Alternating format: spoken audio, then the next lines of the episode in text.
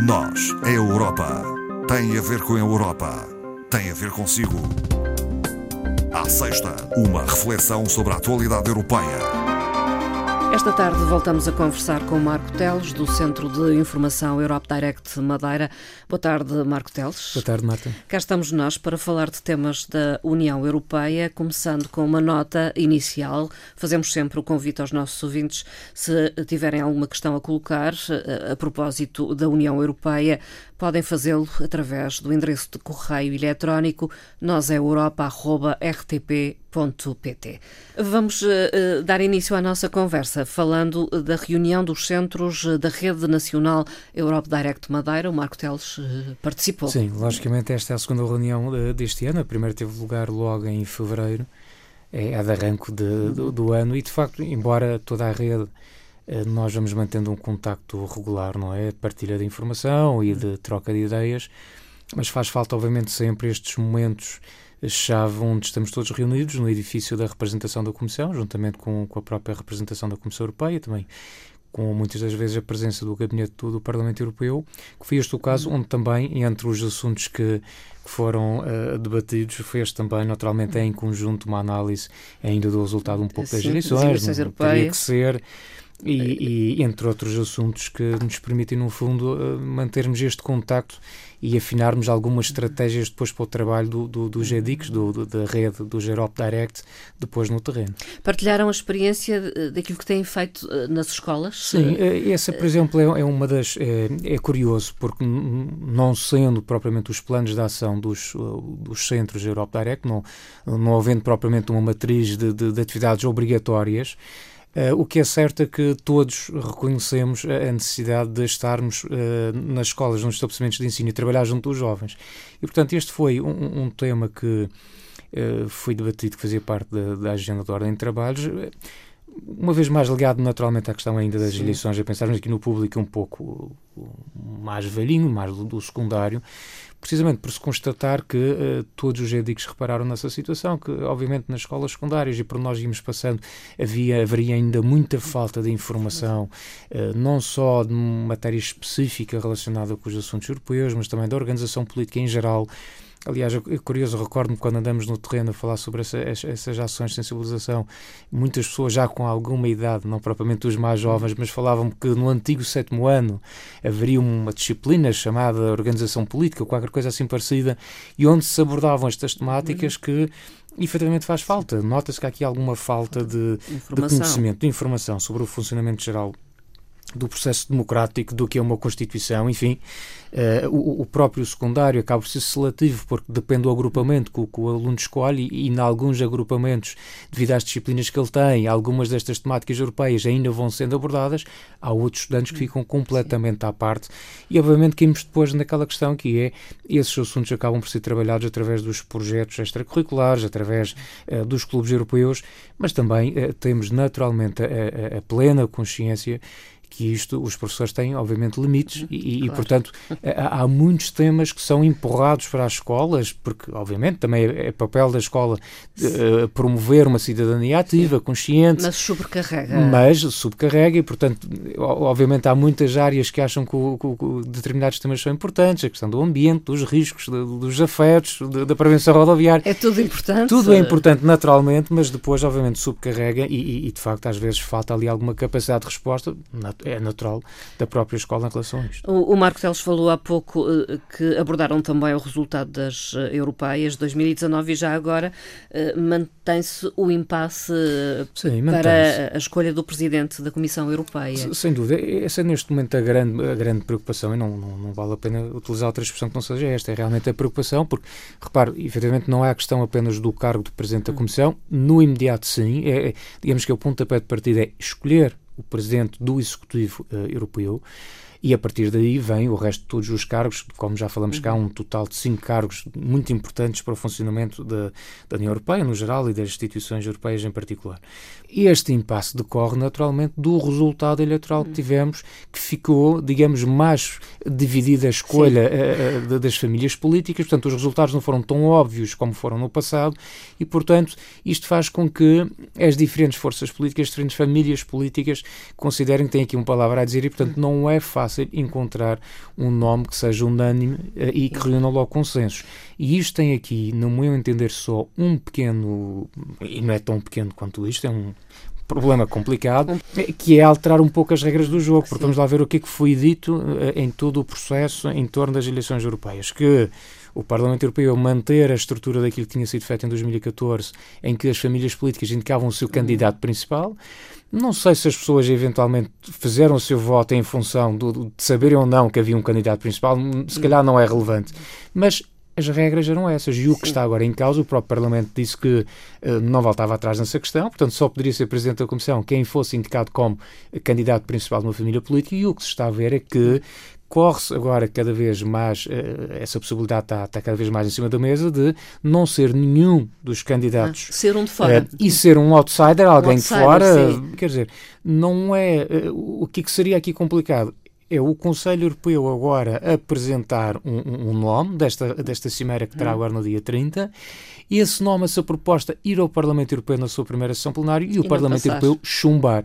Isso seria inédito, seria a primeira vez que tal aconteceria e criávamos aqui hum. outra vez um impasse bastante complicado. Portanto, eu creio que há de haver aqui muita eh, muita negociação, muita diplomacia, muito diálogo para tentar uh, resolver esta e, situação. E talvez domingo haja novidades. Esperemos que sim, porque em última análise, Marta, o que está em causa é nós estragarmos um pouco o trabalho que foi feito, claro. porque o que se reclama muitas das vezes e aliás os resultados até têm sido bons nesse, nesse aspecto. É, os, os europeus estão, têm confiança nas instituições europeias. Os indicadores até mostram que muitas das vezes acima das entidades Também. nacionais, não é? Hum. do Parlamento Nacional, por exemplo. E de facto, se se confirmar esta possibilidade de vir um presidente uh, da Comissão Europeia que não decorra dos candidatos principais, foi alterar as regras do jogo a meio. Isso, obviamente, os eleitores também, os cidadãos, não, não, não irão, obviamente, gostar da situação. Falamos disto na passada semana, da realização do Summer Camp 2019 eh, em Monserrat.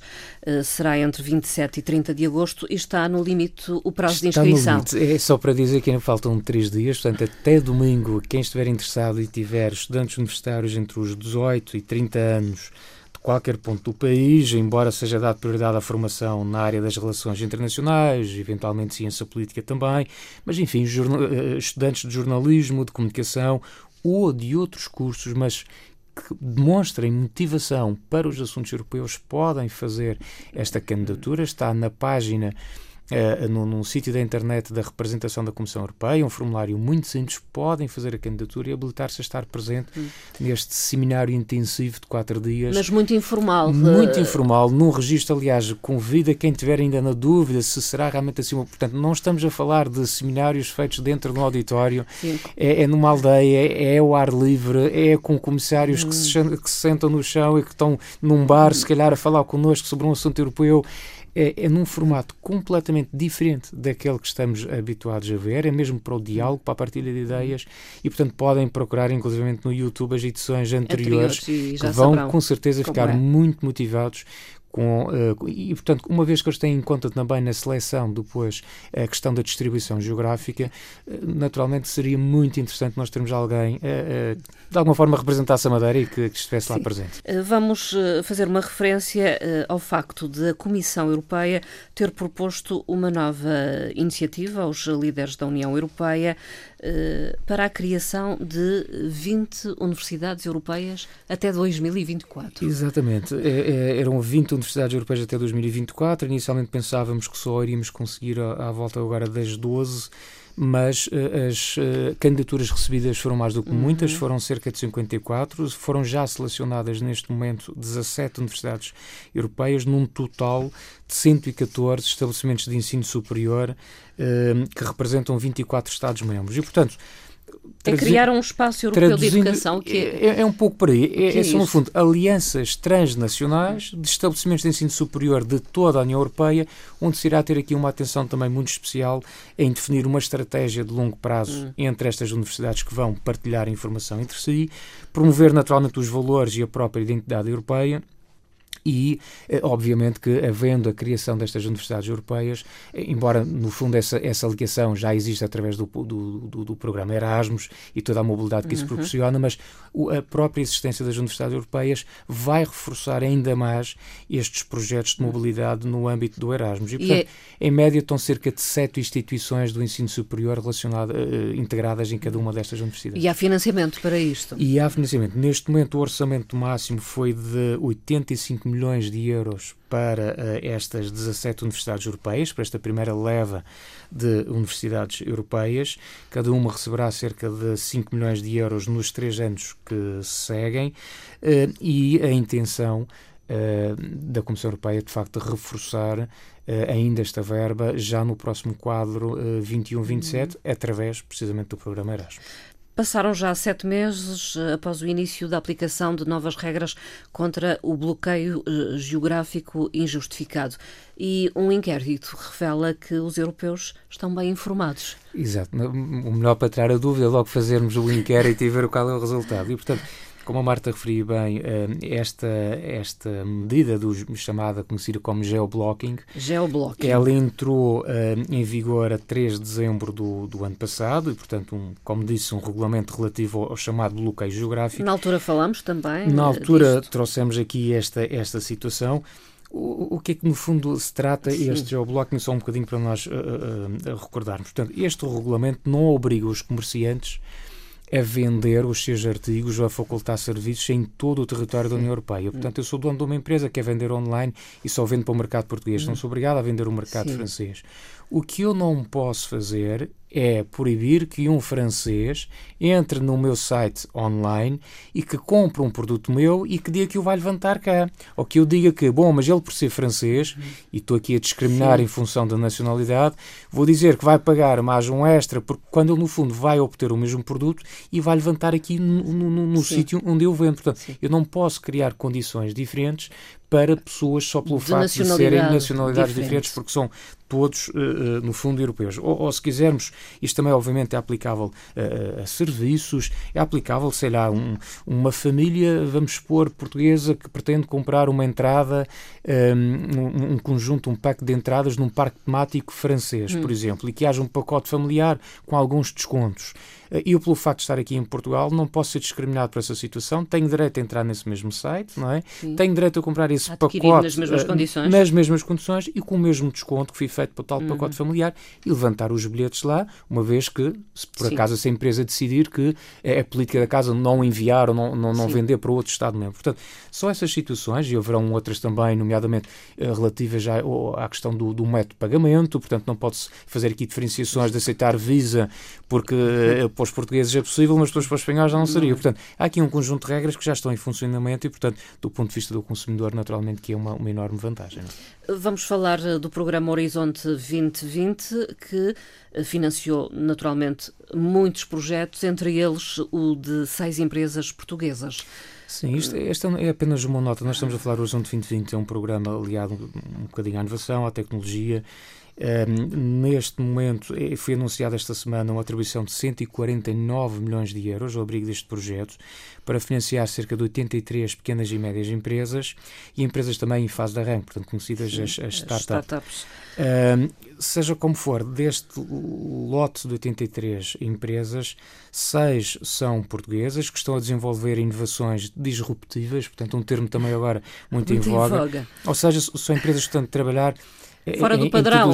Um bocadinho fora, fora da, da caixa. caixa. não é? Como se agora costuma dizer, fora do padrão, modelos e, e, tecnologias que já estão uh, convencionadas. E, portanto, uh, são seis empresas a nível uh, nacional que, que, que, se candidataram e, que estão a receber valores na ordem de um 1,7, 1,5, 1,2 milhões de euros a trabalhar desde a área da música, desde a área de, de, tecnologia, da informática, da programação e que, estou-me a recordar aqui uma só título de exemplo, sem qualquer Sim. referência à publicidade e que, aliás, assisti há dias em Leiria é esta, esta empresa, Sound Particles, desenvolveu um, um, um, software em áudio 3D e que depois nós uhum. desconhecemos, mas, por exemplo, eh, falava o administrador depois desta própria empresa, ele dizia que fecheiros produzidos por esta empresa nacional em Leiria são utilizados, por exemplo, numa série muito conhecida agora do, do, do Games of Thrones, que é algo ah, que toda a gente já viu, sem querer fazer publicidade, eu por acaso devo, devo ter sido das poucas pessoas que nunca vi nenhum episódio, mas confesso que é daquelas coisas muito conhecidas e que às vezes Sim. pensamos, bom, mas uh, como é possível uma pequena empresa uhum. portuguesa ter contribuído para a produção de sons Sim. de uma série destas com este valor? Mas é possível e de facto nós temos muita coisa interessante a ser produzida mas no país. Mas os apoios também são significativos e, para cada uma apoios, destas exatamente. empresas. Neste caso estamos a falar de 1,2 de... milhões de euros, eh, porque naturalmente também um estamos milhão, a falar de tecnologia, um tecnologia de ponta, não é? Portanto, pessoas também com, com muito conhecimento, com muito know-how e, e, portanto, estamos a falar aqui no, naturalmente de empresas de outro calibre e que requerem, precisamente para serem competitivas, necessitam deste tipo de apoio. Marco Teles, para finalizar esta nossa conversa, eh, vamos falar de viagens, viagens na Europa. Estamos, eh, Estamos em período verão, de férias, é? no verão, férias. e muita gente viaja. Que, uh, o que é que há a dizer Não, apenas, chamar apenas, a atenção? Apenas a lembrar, uh, uh, havia aqui uma nota, o, o, o, Centro Jacques Delors, o Centro de Informação Jacques Delors, criou, no fundo juntou um conjunto de informações que estavam aí dispersos e criou na sua página online, e, portanto qualquer pessoa chega lá facilmente, basta procurar ir ao CID, ao Centro de Informação Jacques Delors, e, portanto, que é um dossiê sobre viajar uh, dentro da Europa onde aborda, por exemplo, desde a questão do Acordo de Schengen, que as pessoas desconhecem, bom, o Acordo de Schengen não abrange os 28 Estados-membros, como se sabe, que documentos são necessários para viajar, que, que, documentos me devem acompanhar, procedimentos para a saída de menores no território nacional, se podemos viajar com animais ou não com plantas, uhum. a questão do cartão europeu de seguro-doença, que é algo que também já falamos cá, que as pessoas podem pedir, é gratuito e que nos acompanha. Portanto, é um, é um conjunto de dicas e eu reforçaria, no fundo, esta situação a, a, a, dizer, a convidar a toda a gente para descarregarem, até porque é gratuito, aquela aplicação que existe para smartphone em qualquer, em qualquer sistema operativo, eh, que são os meus direitos de passageiro, Sim. porque obviamente nós aqui enquanto ilhéus estamos aqui uh, com um pequeno, uh, estamos um pouco condicionados na nossa, logo, desde logo no processo das férias, na possibilidade de sair daqui da ilha e, portanto, estamos dependentes, obviamente, do, do transporte aéreo, agora também uhum. com a possibilidade do transporte uh, marítimo, mas um, estas situações acontecem, infelizmente, com muita frequência, uhum. de atrasos, de voos cancelados e, e, o que se vê é que naquela altura em que nós estamos desesperados, a informação não aparece, muitas das vezes companhias, umas melhores do que outras, não são suficientemente suficientemente eficazes a dar informação e se nós tivermos essa aplicação que ela funciona offline, portanto eu não tenho que estar é sempre online e descarrego, ela nem online. ocupa muito espaço, fica lá e tem basicamente tudo um, um, um, conjunto de procedimentos em que nós facilmente vemos, bom, mas este atraso tem 3 horas, uh, isto já requer, isto dá-me direito uhum. a algum, alguma indemnização ou não, em que circunstâncias, o que é que eu devo fazer agora? Devo preencher este documento, devo me dirigir a quem? E portanto, Sim isso existe ajuda. para a questão, ajuda imenso, ajuda imenso, e é um, digamos que um guia que nestas alturas dá sempre jeito, porque ficamos sempre uhum. muito aborrecidos. Eu próprio já tive que me socorrer também desse guia e confesso que foi gratificante e por acaso resultou, resultou tudo muito bem. Resultou. Resultou tudo muito bem Fica uh, esse conselho então, é, faça é um conselho, o download Exatamente. É? desta aplicação. Direitos de Passageiros, portanto procurando facilmente Sim. no Google, uh, Google Store Acho que sim, com o Google Play facilmente encontra acesso à aplicação. Uh, está disponível em língua portuguesa hum, e nas restantes sim. línguas oficiais da União Europeia, portanto é gratuito, porque não? Marco Teles, ficamos por aqui. Ficamos Até uma aqui, próxima, uma próxima conversa. Obrigada. Ah, obrigado, professor.